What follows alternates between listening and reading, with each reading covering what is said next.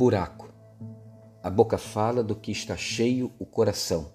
Mateus 12, 34. Quem não se recorda do clássico do desenho animado em que a hiena Hyde queixava-se dizendo: Ó oh dia, ó oh vida, ó oh azar. Ela previa antecipadamente que nada daria certo.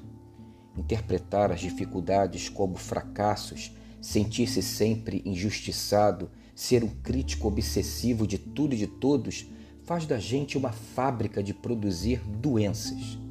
Tem gente que, quando vê uma luz do fio do túnel, acha que é a locomotiva vindo para atropelá-la.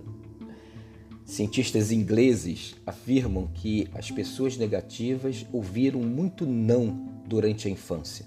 Eles calculam uma média de três nãos por hora como são bons de cálculos, concluem que essa pobre criança chega aos 10 anos com mais de 100.880 nãos na cabeça.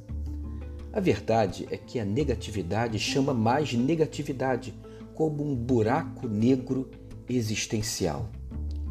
Já dizia a sabedoria popular que a primeira coisa que se faz para sair de um buraco é parar de cavar no caso do buraco da negatividade, a pá é a nossa língua, que pode nos enterrar de vez.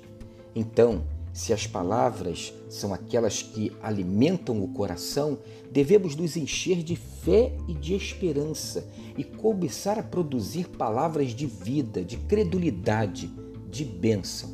Até porque todos sabemos que as durezas da vida podem nos oferecer obstáculos duríssimos mas se eu quiser, se nós quisermos, jamais poderão nos aprisionar no coração e nem ditar as nossas palavras. Fale de vida para a vida. Fale de fé. Tenha um dia abençoado e abençoador.